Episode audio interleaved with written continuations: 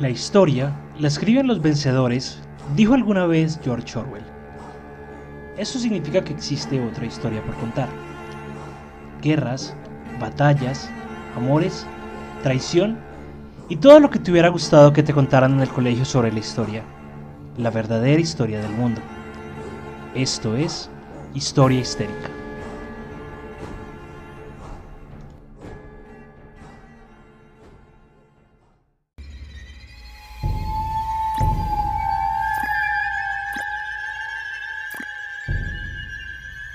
Buenos días, buenas tardes, buenas noches, dependiendo de cuándo y de dónde nos estén escuchando. Bienvenidos a Historia Histérica, el podcast en el cual dos amigos te hablarán de historia sin ser historiadores.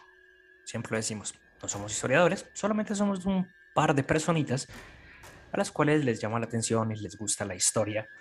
Pero todo el tema de ser historiadores se los dejamos a los historiadores que ellos sí saben de eso.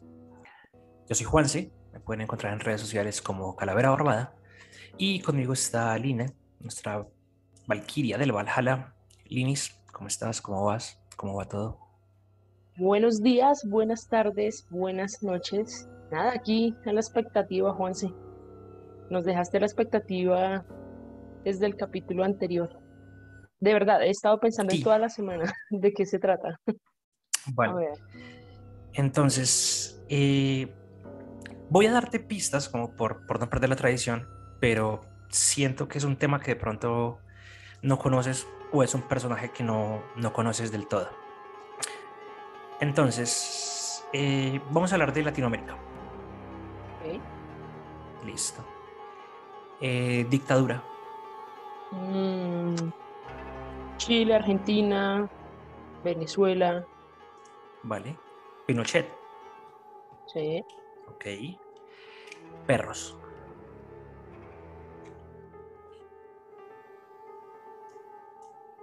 Uy, no sé. Podrían ser cualquiera de los que mencioné. Igual. Ok. Desde tiempos inmemoriales, la humanidad ha demostrado ser cruel. Los Homo sapiens eliminaron a cualquier otro vestigio de homínidos desde la prehistoria. Y los relatos ancestrales dan testimonio de dicha crueldad. Semana Santa, Caín mató a Abel, las cruzadas, las guerras, los asesinos en serie. Y todo esto siempre parece tener un factor repitente, la figura masculina.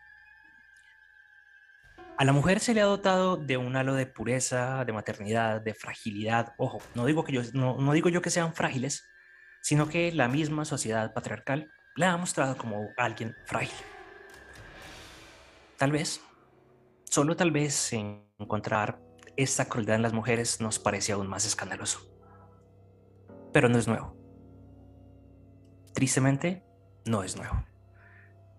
Tenemos muchos casos de los que algunos ya hemos hablado aquí. Tenemos a María Mandel, por ejemplo, está Antonia Makarova, María Tudor. Y eso demuestra que las mujeres pueden hacerlo todo mejor que los hombres, inclusive matar. Pero de forma nefasta, en nuestro continente también hemos tenido verdugas, verdugas, verdugas. Hemos tenido nuestros ángeles de la muerte, o en este caso, la mano derecha de una dictadura que nunca pagó por sus crímenes y entrenaba perros para que violaran a mujeres, presas políticas y personas que no estaban acorde con la ideología de Pinochet. Hoy traigo entonces la historia de Ingrid Olderock, la mujer de los perros. Sí, he escuchado algo de ella. Algo. y, lo que has, y lo que has escuchado espero que sea más chévere que lo que yo leí, porque en serio doy gracias que hiciste el capítulo de gatitos, porque cuando terminen de escuchar este capítulo, pueden ir a visitar el capítulo de gatitos para sacarse todo lo que estén pensando con respecto a esto. A ver, hago, hago un stop. ¿Es peor que María Mandel? Al finalizar la historia tú me lo dirás. Ok, porque es que lo de, lo de esa señora también pueden ir a buscar el capítulo de ella. Esa señora era el demonio en la tierra con todo lo que hizo. Vamos a, vamos a ver si, si igual. Cuando terminemos, vamos. Esta historia, o sea, yo estaba eh, dentro de las investigaciones que empiezo a hacer, empiezo a consultar, yo tengo muchos temas de los cuales quiero hablar. Hay uno en particular que es la Operación Cóndor, tengo muchas ganas de hacer un episodio de la Operación Cóndor. Y entonces estoy como buscando cosas sobre la información Cóndor y al mismo tiempo están pasando los Oscar. Entonces a mí me gusta mucho el cine. Eh, y veo que hay y veo que hay una película, un corto nominado al Oscar. Que aparte de eso es un corto chileno. Entonces yo digo como, es un corto, es latinoamericano y está nominado al, al Oscar. Empiezo a buscarlo y pues lo, lo en Vimeo, está para, para pagarlo. tú lo compras y lo puedes ver, lo puedes alquilar. Pero antes de ver el corto, que no lo hemos visto, es otra parte que vamos a hacer también, vamos a hacer un video reaccionando al cortometraje. Eh, empiezo a buscar la historia de, de, Ingrid y empiezo a darme cuenta de un montón de, de, cosas y me empieza a generar un montón de ruido. Y yo digo como, tengo que hablar de esto. Entonces, Ingrid hace parte, hizo parte de la DINA, que era la Dirección de Inteligencia Nacional, que en palabras normales vendría siendo como la Gestapo de Pinochet durante la dictadura de Chile. Ella fue, ella fue lo de, de los carabineros, ¿no? Exacto, ella estuvo en los carabineros. Y eh, entre 1973 y 1977 era la encargada de violaciones, secuestros, asesinatos, desapariciones, censura, y represión política a todos los participantes de todo ese tema. Y la DINA también hizo parte de la Operación Cóndor. Ok, vale. Ingrid nace en 1944 y fue descendiente de Chan, Chan, Chan, alemanes. Creo que esto refuerza más como el estigma. Perdón, sí, pero, pero... son alemanes presuntamente seguidores de las ideologías nazis. Ojo, ellos emigran a Chile mucho antes de que se destape la Segunda Guerra Mundial, pero tenían un entorno bastante represivo. Ok. Entonces, se habla de que el papá de, de Ingrid, cuando llegan a Santiago de Chile, empezó a trabajar en un periódico que se llamaba El Cóndor, era un periódico alemán y ahí trabajó hasta el día de su muerte. Le va bien en el periódico, este periódico funcionaba en la calle Agustinas y gracias al periódico logra comprar dos casas, una casa en Recoleta y otra en Coventry. ¿Por qué lo estoy mencionando? Porque más adelante en la historia estas casas van a ser importantes.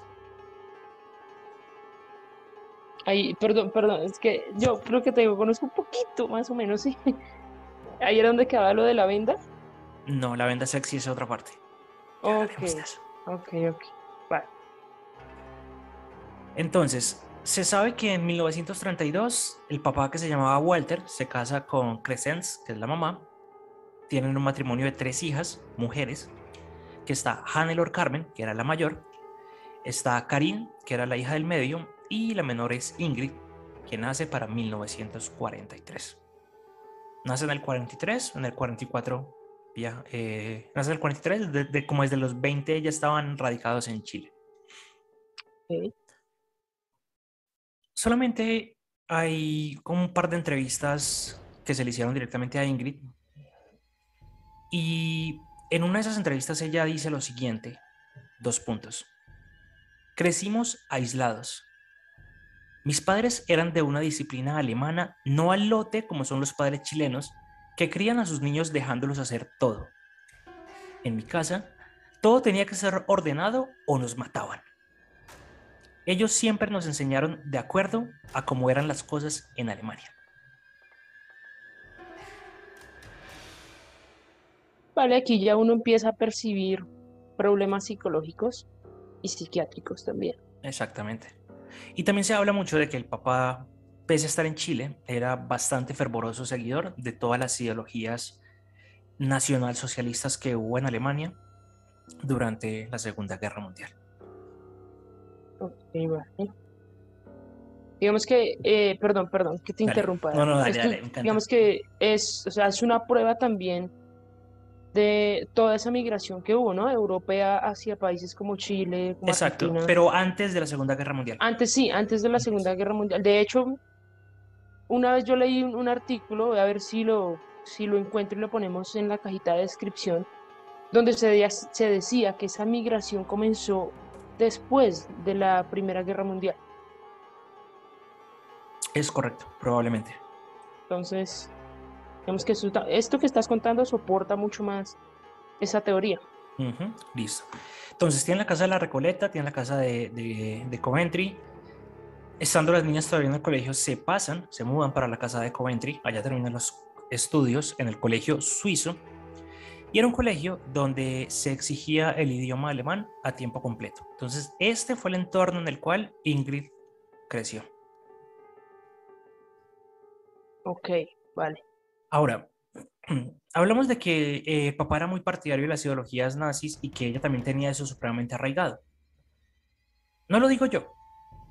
En algún momento, en una entrevista, la misma entrevista que le hizo Nancy, la señora que escribió el libro La mujer de los perros,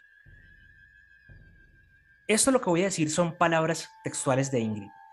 Dos puntos. Yo soy nazi desde pequeña. Desde que aprendí que el mejor periodo que vivió Alemania fue cuando estuvieron los nazis en el poder, cuando había trabajo y tranquilidad y no habían ladrones sin vergüenzas.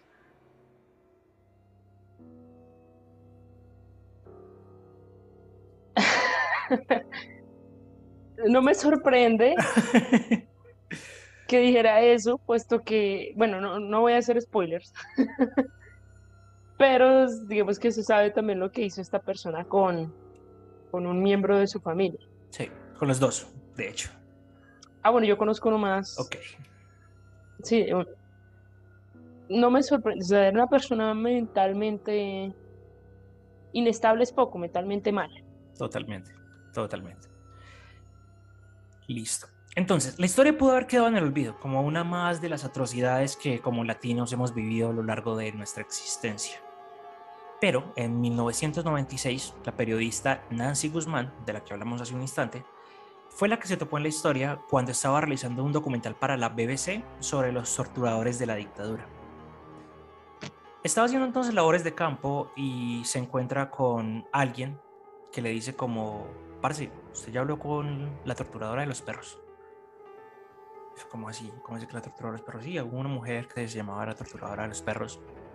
Entonces, uno de estos entrevistados que era un policía, pues como que le pasó el contacto y ella logra concretar una cita, va a la casa de Ingrid, Ingrid la atiende en, su sala, sentada, serena, sin ningún tipo de rasgo de empatía, ningún tipo de rasgo como de, de arrepentimiento. Y se limitó a decir que ella nunca había estado en la venda sexy, que era el cuartel donde, según los sobrevivientes, una de cada dos personas desaparecía. O sea, el 50% de las personas que entraron a la, venda, a la venda sexy, que era una casa de torturas, desapareció.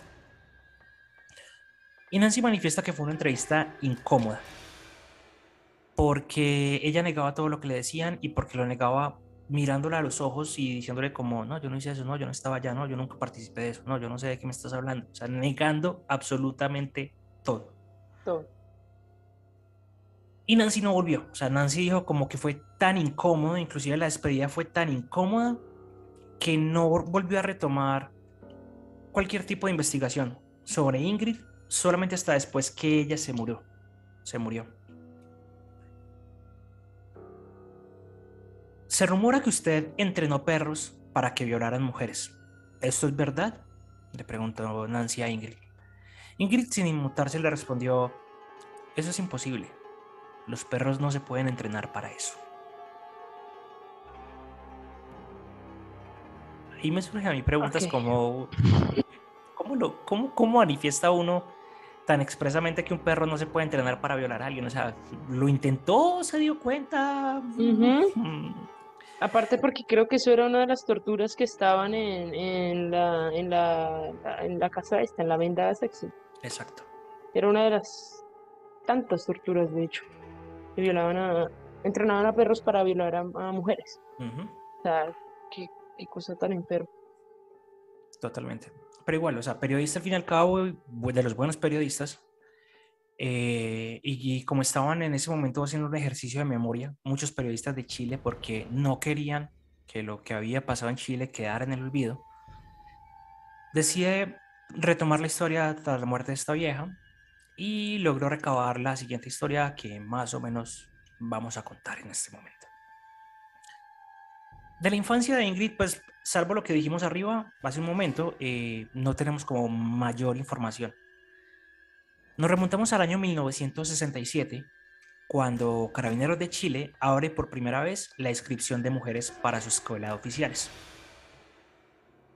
Ingrid entonces se inscribe y es aceptada por la institución. En ese momento, digamos que la mayoría de las mujeres que se metían a los carabineros querían labores administrativas, labores de escritorio.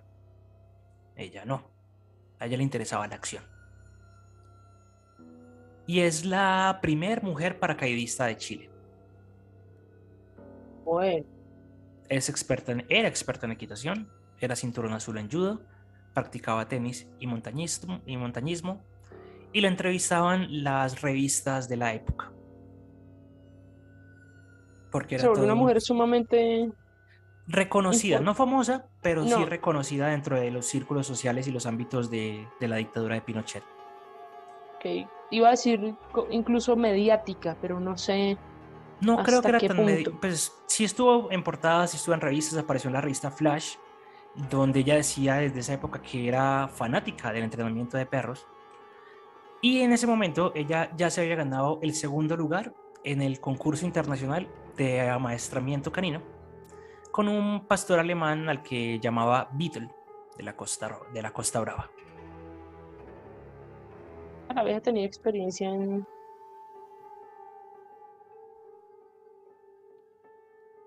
¡Qué enferma!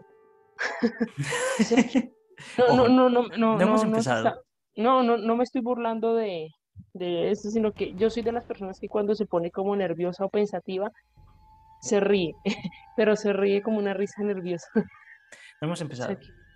enferma. Era experta en tiro y en esta entrevista ella se define como una aventurera, fanática de los ideales políticos y militares, y dijo lo siguiente. Si me dijeran, teniente, tiene que ir a la luna, yo respondería, a su orden, mi capitán, y voy.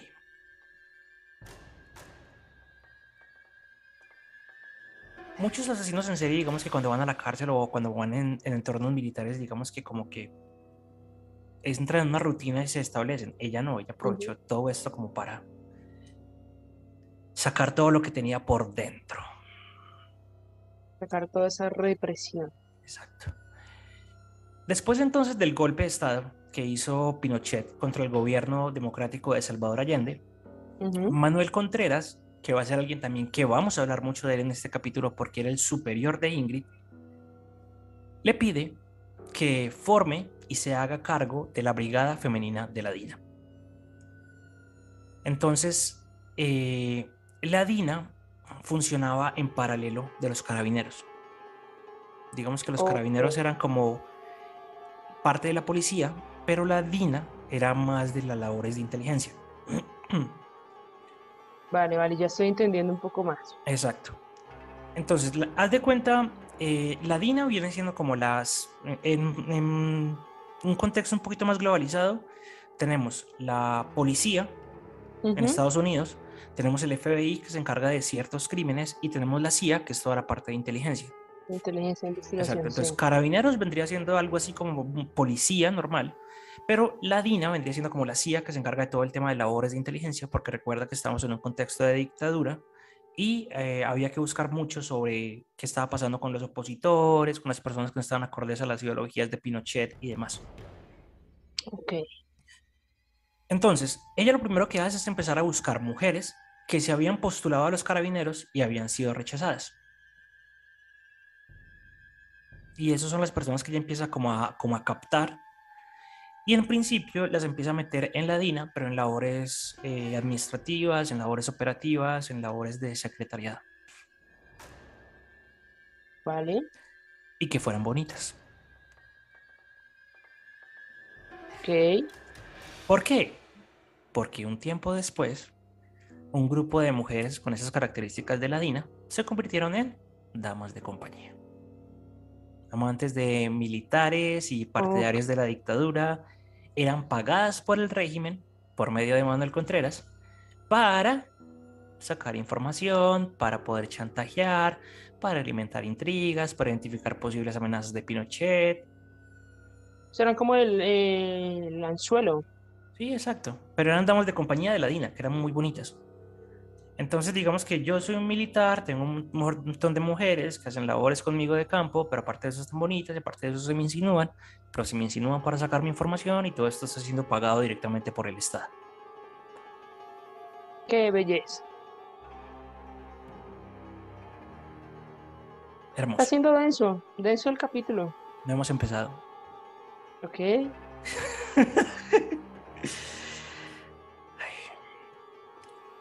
Habían varios, o hubo varios centros de tortura. Uno era Tejas Verdes, otro, eh, eh, uno era la venta sexy, otro fue Tejas. Verdes, que este era el, man- el cuartel de prisioneros a cargo de Manuel Contreras. Y este era el laboratorio, es decir, todo lo que se replicaba luego en los demás centros de tortura era porque lo habían ensayado en Tejas Verdes. Y de allí fue instructora doña Ingrid. Entonces, O sea la primera... que, espera, Dale. diga, espera, espera, espera. O sea, esta señora aprendió de, de cierto modo, aprendió de Manuel Contreras. Aprendió Manuel Contreras y también aprendió de forma empírica. O sea, Manuel Sí. Contreras lideraba el penal o el centro de reclusión de Tejas Verdes, que básicamente era una casa donde torturaban gente. Entonces él era como, hay que torturarlos para sacar la información. ¿Qué hacemos? Mm. Entonces ahí se ponían creativos en el mal sentido. Y allí eh, todo lo que funcionaba ahí lo empezaron a replicar en otros centros de tortura. Ay, qué lindos. Tan hermoso. bonitos esos, esos angelitos, carajo. Dicen por ahí, de los muertos no se habla, ¿no? Ah, acá estamos hablando de esta señora. No, aquí no la pasamos hablando e insultando a los muertos. La primera denuncia con respecto a la utilización de perros en violaciones por parte de Olderrock fue realizada por Nieves Aires ante Naciones Unidas, a.k.a. No hago un carajo nunca. Esta señora sale del exilio en el año 77 y el testimonio fue muy poco difundido por una razón muy sencilla. Nadie le creyó y se convirtió en un mito. Como siempre. Nieves dijo lo siguiente. Me violaron con perros. Alguien les daba instrucciones en español. Párate, siéntate. En la piel me ponían cosas para que el perro lamiera. Los hacían que se me subiera por la espalda o por delante. Si el animal no estaba excitado, alguien lo... para que actuara. Ok. yo sentía el del animal y había hombres que también se sumaban a la violación. Me insertaron botellas con ratas Oh, que me transmitieron toxoplasmosis. Era un estado de barbarie sin control, cada cual hacía lo que quería con nosotros.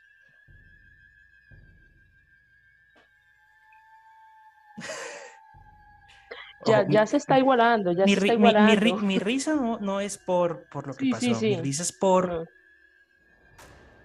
hasta dónde llega la enfermedad humana, o sea, es, es absurdo.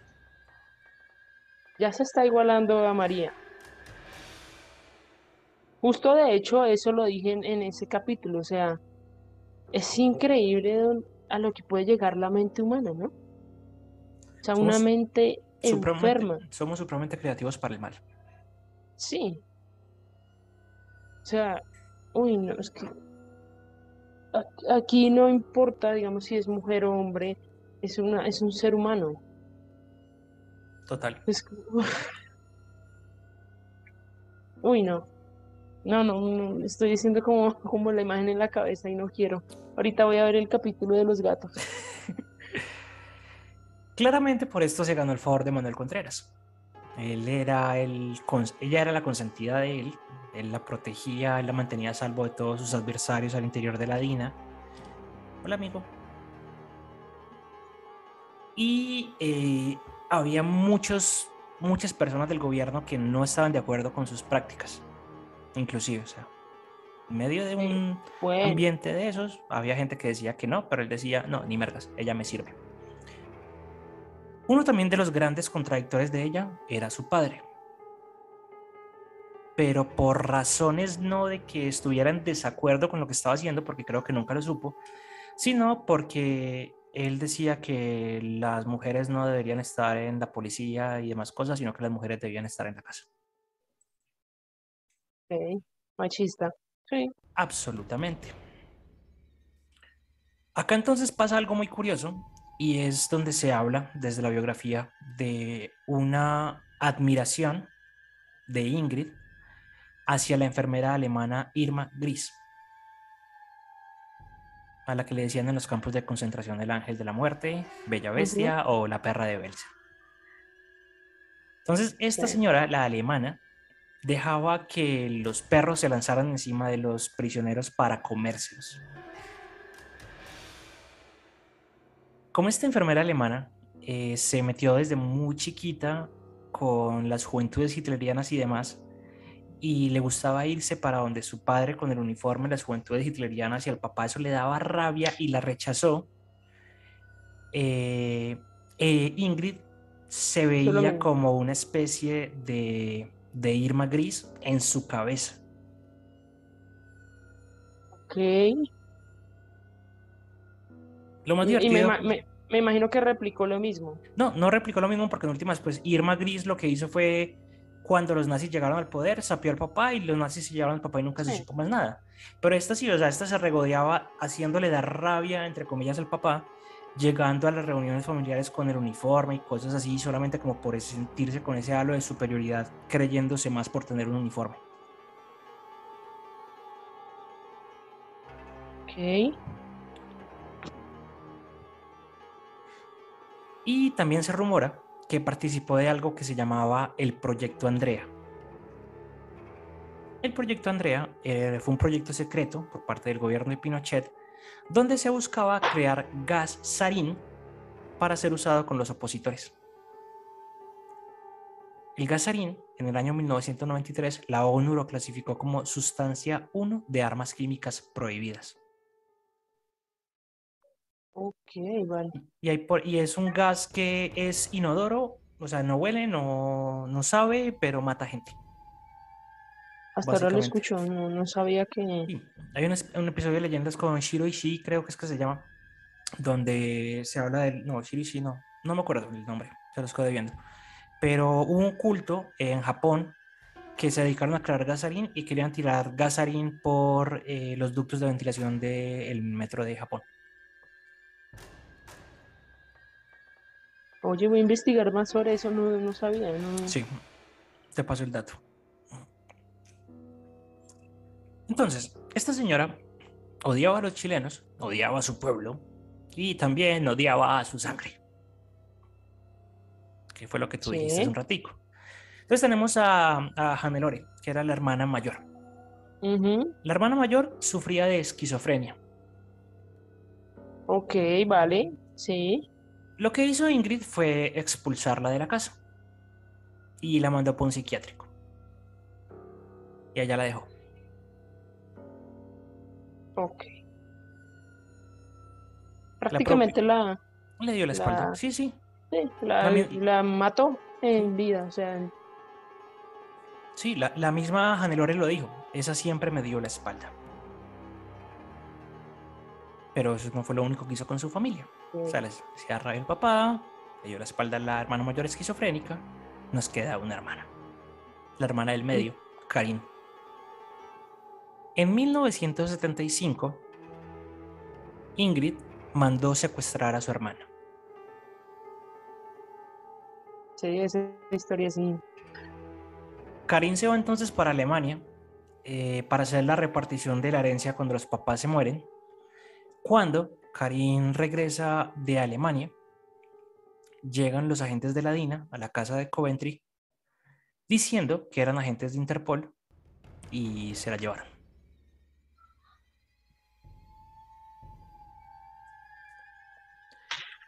Llegaron entonces los tíos, Juan Bernard, el, hermano de, la mamá de Ingrid, buscar, eh, presentaron como recurso de amparo a favor de la sobrina, eh, trataron como de, hacerlo por todas partes, fueron al Ministerio del Interior, enviaron oficios, fueron a la corte, decían que ella estaba recluida en el centro de detenciones de Cuatro Álamos o en el Pirque, eh, nunca se supo a ciencia cierta qué fue lo que pasó.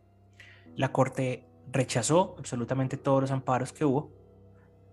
Y simplemente lo que pasó con Karin fue que la extraditaron, la expulsaron, la exiliaron de Chile. La justicia nunca investigó nada, pero esta señora mandó secuestrar a su propia hermana, básicamente para quedarse con las casas de los papás. Ok, sí, la historia de la hermana sí la había escuchado, de la otra no. O sea, no tenía ni idea que... No, tenía ni idea que era esquizofrénica y que la había enviado pues a un, a un centro de... No me acuerdo cómo es el nombre ahora. Se habla entonces de que a ella la tuvieron en diferentes centros de reclusión. Eh, también se habla de que estuvo en tres álamos y cuatro álamos. Cuando le preguntan a Ingrid por, por ella, por la hermana, pues básicamente ella lo que dice es que sí, que ella la denunció. Porque pensaba que el nazismo era la ideología más adecuada para resolver los problemas de la humanidad y no podía soportar que su hermana tuviera ideas distintas. Yo la fui a esperar al aeropuerto y ella venía muy cambiada. Me intentó sacar información porque era del Partido Socialista y tenía la misión de obtener información de la DINA. Yo me di cuenta al tiro y empecé a investigar. Y claro, era así.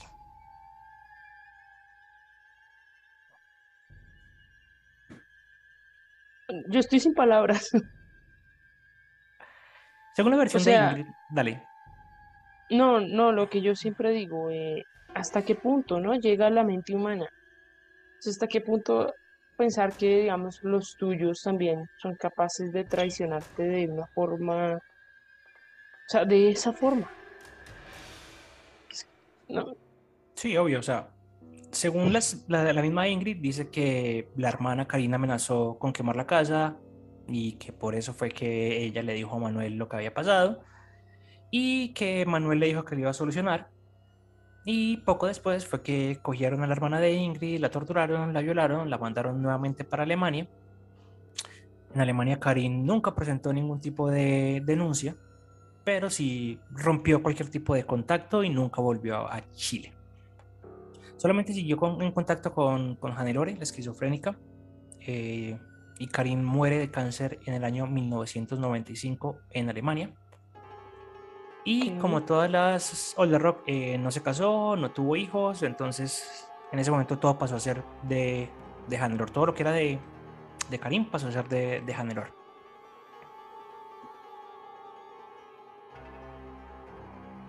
Ok. Estoy procesando toda la información. Sí. Listo. Vamos bien. Vamos mentalmente bien. Todo lo que aprendió entonces en Tejas Verdes Ingrid Olderock lo aplicó a cabalidad en su recorrido por todos los centros de tortura de toda la capital. Y claramente por esto, ella se ganó un nombre como una de las agentes más siniestras y despiadadas dentro de toda la DINA. Una de las sobrevivientes de la venta sexy recuerda lo siguiente. Dos puntos. Entonces escuché la voz ronca de una persona que claramente daba órdenes. Pensé que era un hombre.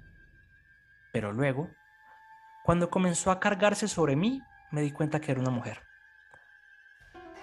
Yo me imaginaba que me iban a violar como en Villa Grimaldi o cualquier otra cosa, pero nunca imaginé lo que venía.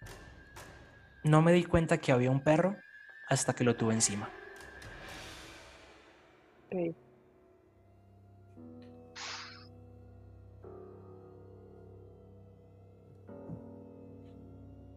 O sea que, uy, no, no, no, es que eh, para recordar cuántos centros de cuántos Mu- centros habían en la capital. Muchos. Muchos. Y esto solamente se replicó en la capital o fue a lo largo y ancho de todo el país. Creo que fue a lo largo y ancho de todo el país. O sea, ¿cuánta gente torturaron? ¿Cuánta gente desaparecieron?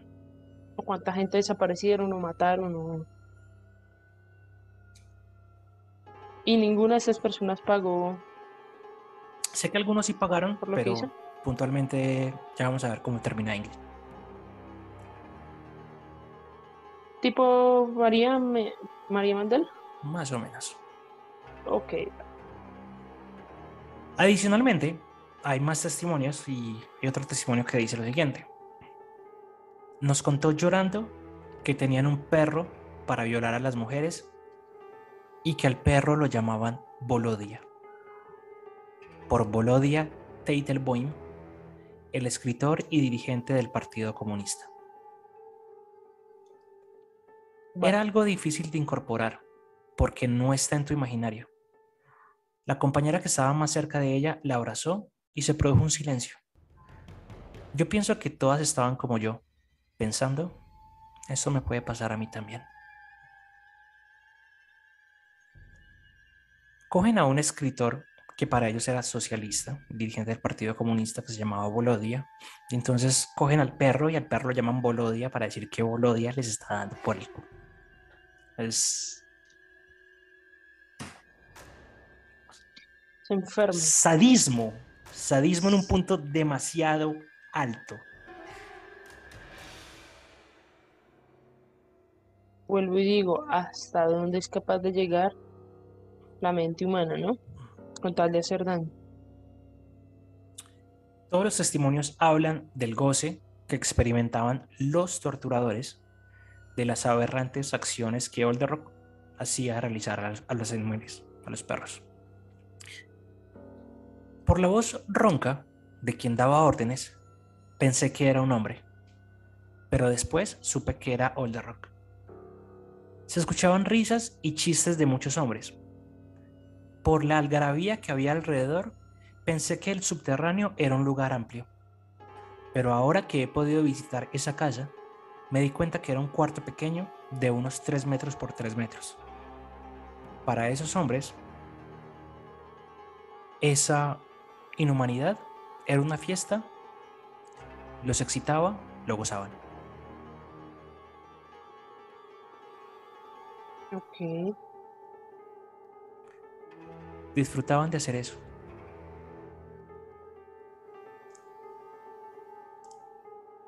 Disfrutaban de matar gente.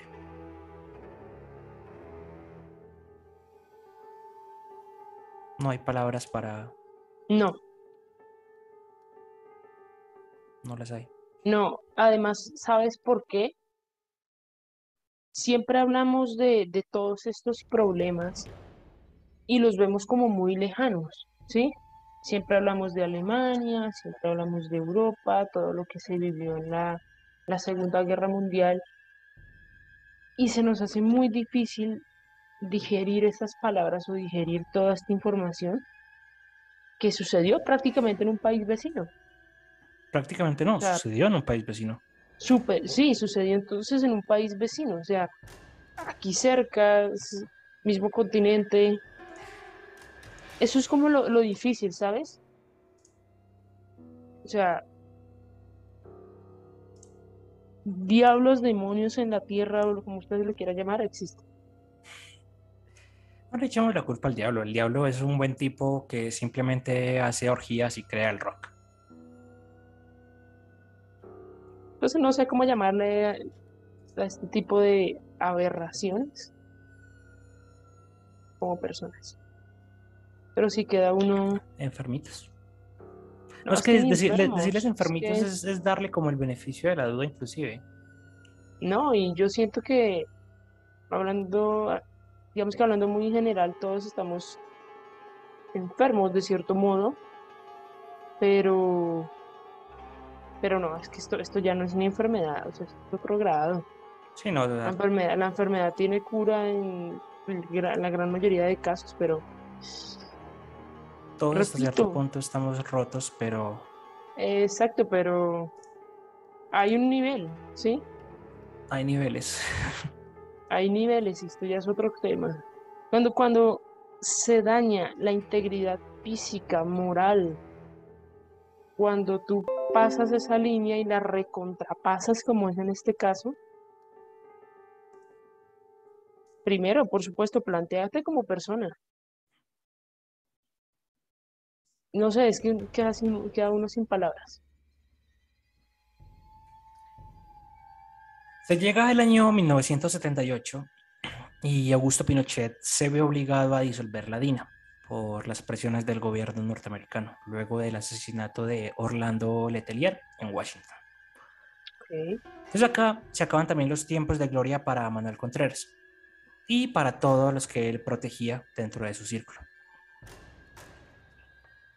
En este momento, Pinochet crea un nuevo grupo que cambia la DINA por el CNI, que se conoce como el Centro Nacional de Informaciones, y pone a la cabeza de la organización al archienemigo de Contreras, o el Daniel Mena.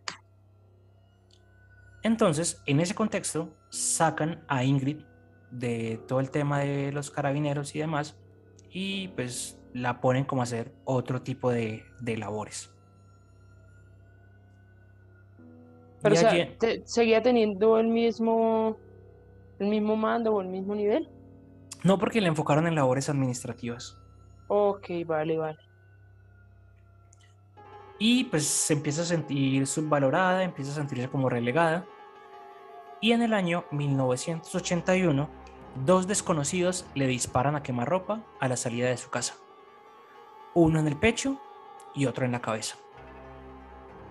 Ok. No muere. Bueno, Mientras se recupera en el hospital de carabineros, eh, empiezan a realizar operativos con varios milistas detenidos. Y eh, los milistas eran como los, los enemigos del gobierno.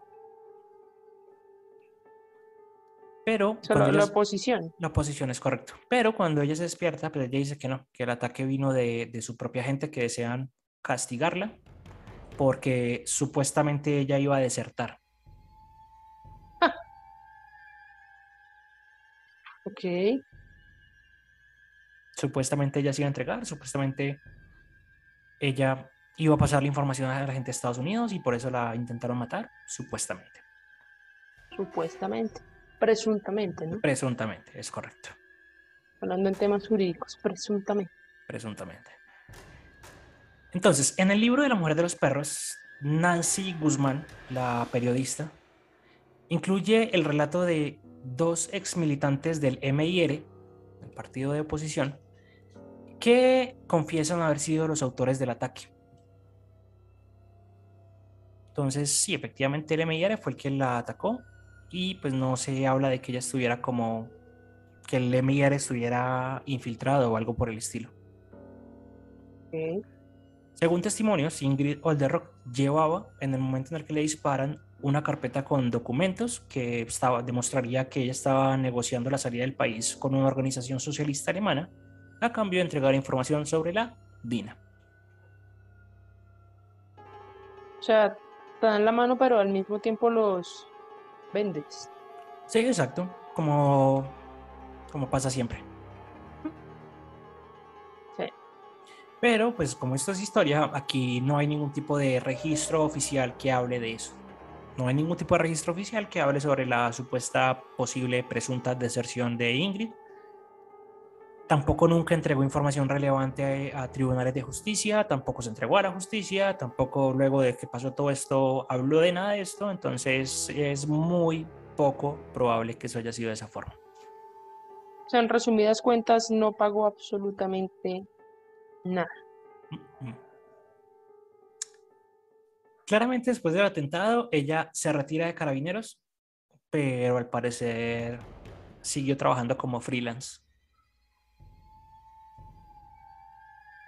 Ok. El ex fiscal militar dice al respecto, me consta que en el año 86, cuando la, cuando la CNI estaba tras los militantes del Frente Patriótico Manuel Rodríguez, se recurría a ella para ciertos servicios. O sea, no estaba tan alejada del todo tampoco. Por eso estaba freelanceando, o sea, ya estaba retirada de todo el tema eh, policial y militar y demás, pero era como, hey, parce, necesito que caiga para algún trabajo, que ella iba. También se habla de que a veces los agentes detenían a mujeres y con los métodos tradicionales no podían sacar la información, entonces la iban a buscar a ella. Ella llegaba con sus perros a una casa secreta en Ñuñoa, perteneciente a la Dirección de Inteligencia Policial de Carabineros. Eran pastores alemanes, uno se llamaba Kaiser, a quien incluso le portaba las garras a los animales para que no marcaran a las víctimas. Ella interrogaba a las prisioneras, emitió un informe que una vez era leído se quemaba.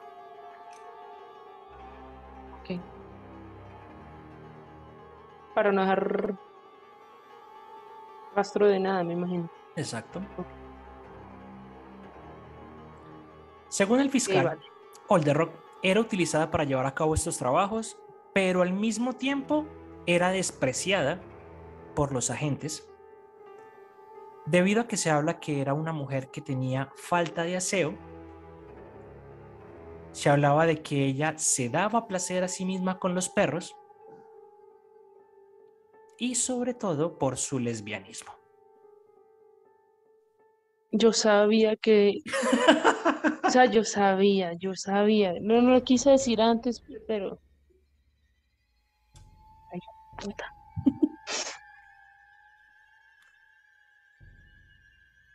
O sea, aquí volvemos otra vez entonces al tema del principio. No, ya, ya no voy a decir lo de la mente humana, sino toda esa represión familiar. Claro. O sea, eso es, por eso es tan importante el tema de, de que de verdad sean buenos padres, o sea, no... Y con buenos padres no me refiero a que simplemente suplan la parte económica, sino que también manejen esa parte psicológica. Esta señora viene de, de bueno, venía de un hogar totalmente totalitario, por decirlo así, eh, con ideologías machistas, pero machistas al extremo. Y me imagino, me imagino que donde ella hubiese dicho, le hubiese dicho al papá, eh, soy lesbiana, pues, no sé, la matarían de pronto. O la mataría. O tal vez no. O tal vez no. Pero estamos en un entorno donde te dicen que todo lo que tú estás haciendo está mal. También, sí. Claramente. O sea, hay, hay, como una represión mental, ¿no? Total. O sea, es un tema denso. Es un tema muy complejo porque no se trata de perdonarle todo lo que está haciendo la persona por sino que hay que mirar no es perdonar es entender es entender, el por qué el por qué esa persona llegó a ese estado. Es que yo en estos días, ah, yo en estos días estaba revisando algo con respecto a los asesinos en serie y es curioso porque yo tengo un listado de cuáles son mis asesinos en serie favoritos. Y la gente me dice, es imposible que uno tenga un listado de asesinos en serie favoritos. Yo digo, yo lo tengo. Y yo tengo mi listado de asesinos en serie favoritos no porque yo esté avalando lo que hicieron los asesinos en serie. No. Yo tengo un listado de asesinos en serie favoritos porque me parece interesante la historia detrás de y el cómo llegaron a ser y el qué podríamos haber hecho como sociedad para que estas cosas no, pasaran. Exacto. Por eso yo, y, en la cabeza de mi, de mi top de asesinos en serie favoritos está Kemper que era un man más alto que vos. Y que el man no lo dejaron entrar a la policía. El man eh, veía en todas partes a la mamá, vino de un hogar destruido, la mamá se burlaba de él. Y el tipo, cuando mata a la madre, se entrega. Es que todos, bueno, la gran mayoría de los que yo también he visto manejan como el mismo, como los mismos rasgos, ¿no? Vienen de familias o desestructuradas o familias con muchos problemas o son hijos abandonados, ¿sí? Que crecen con todo, o sea, hay crecen patrón, con muchas cosas psicológicas. hay un patrón que parece repetirse en ese tipo de asesinos y es el tema, el hogares desestructurados, falta de comunicación, hogares abusivos, abusos infantiles. ¿Mm? Y no aprendemos, pero bueno, Y al día de hoy se siguen cometiendo esos mismos problemas. totalmente. Era una mujer hermética y desconfiaba, desconfiada. Andaba siempre armada y decía que estaba convencida de que la iban a matar. Si se despedía de ti en la calle, se quedaba parada observando tus movimientos. Era. Vox Populi que era lesbiana y que practicaba la zoofilia con sus perros. A veces entraba en cuadros depresivos severos y había que ir a buscarla. Un par de veces intentó suicidarse y fue internada en el hospital de carabineros con un nombre falso.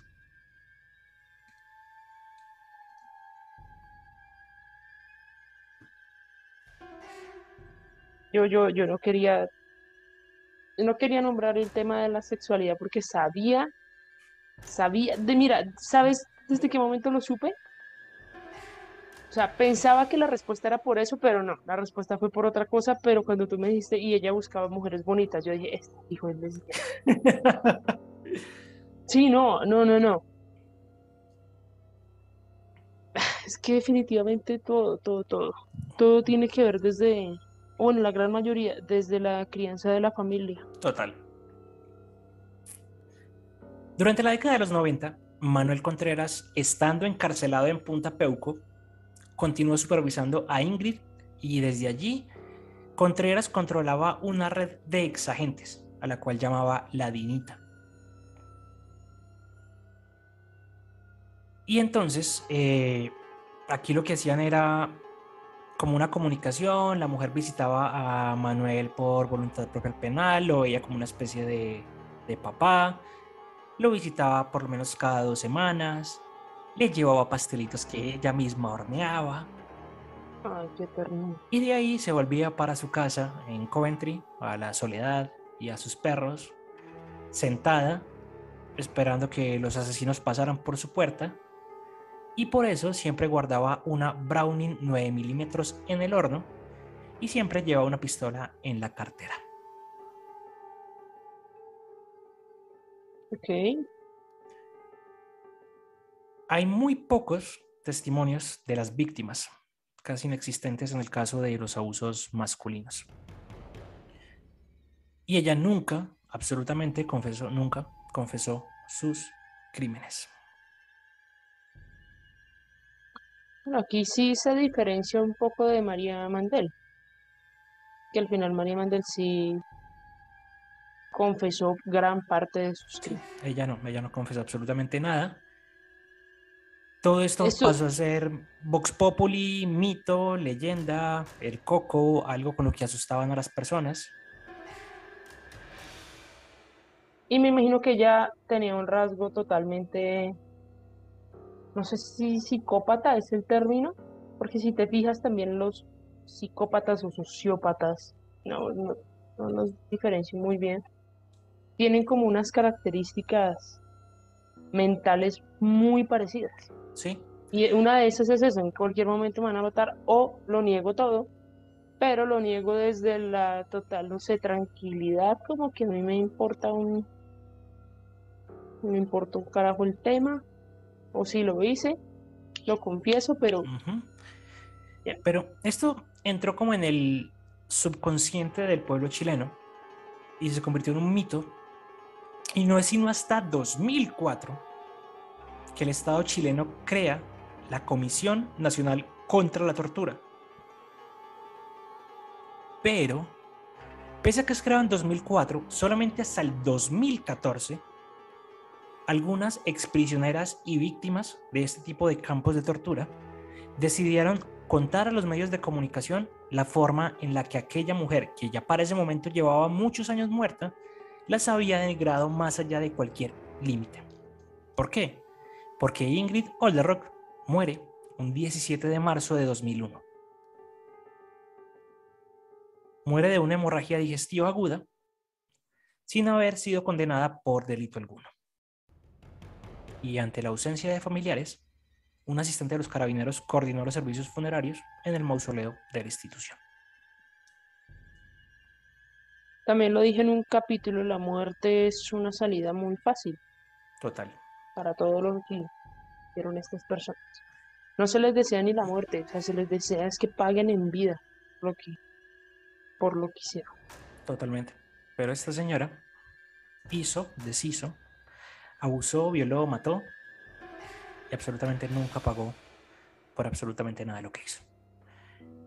Y aquí es cuando eh, terminamos el capítulo y nos vamos a ver el video de los gatitos para entrar en un modo un poquito más festivo porque es inconcebible la manera en la cual los seres humanos nos comportamos con nosotros mismos. Aquí también pues aprovecho yo para hacer, no un paréntesis, sino un comentario. Yo sé que va a sonar un poco raro, pero si ustedes, alguno de las personas que nos está viendo, siente que tiene problemas mentales, siente que está pasando algo con usted, siente que debe hablar con alguien, busque ayuda. Busque ayuda porque precisamente por este tipo de, cosas es que se comienzan a crear monstruos. Monstruos, patrones, ¿sí? Muchas veces de algo tan pequeño como el hecho de no poder expresarle las cosas o lo que tú sientes a tus papás, eso el día de mañana se puede convertir en, en una represión para ti mismo. Puedes llegar a cometer algo.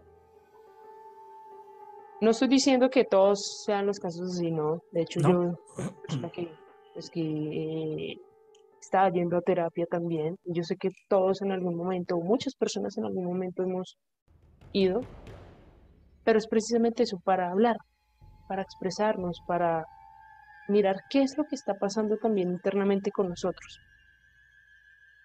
No todas las personas actuamos lo mismo, pero si usted, repito, siente, no sé, que hay algo mal en usted mismo, busque ayuda. Busque. No es de locos ir a psicólogos. Es de locos creer que uno no necesita un psicólogo porque todos en algún momento necesitamos un psicólogo.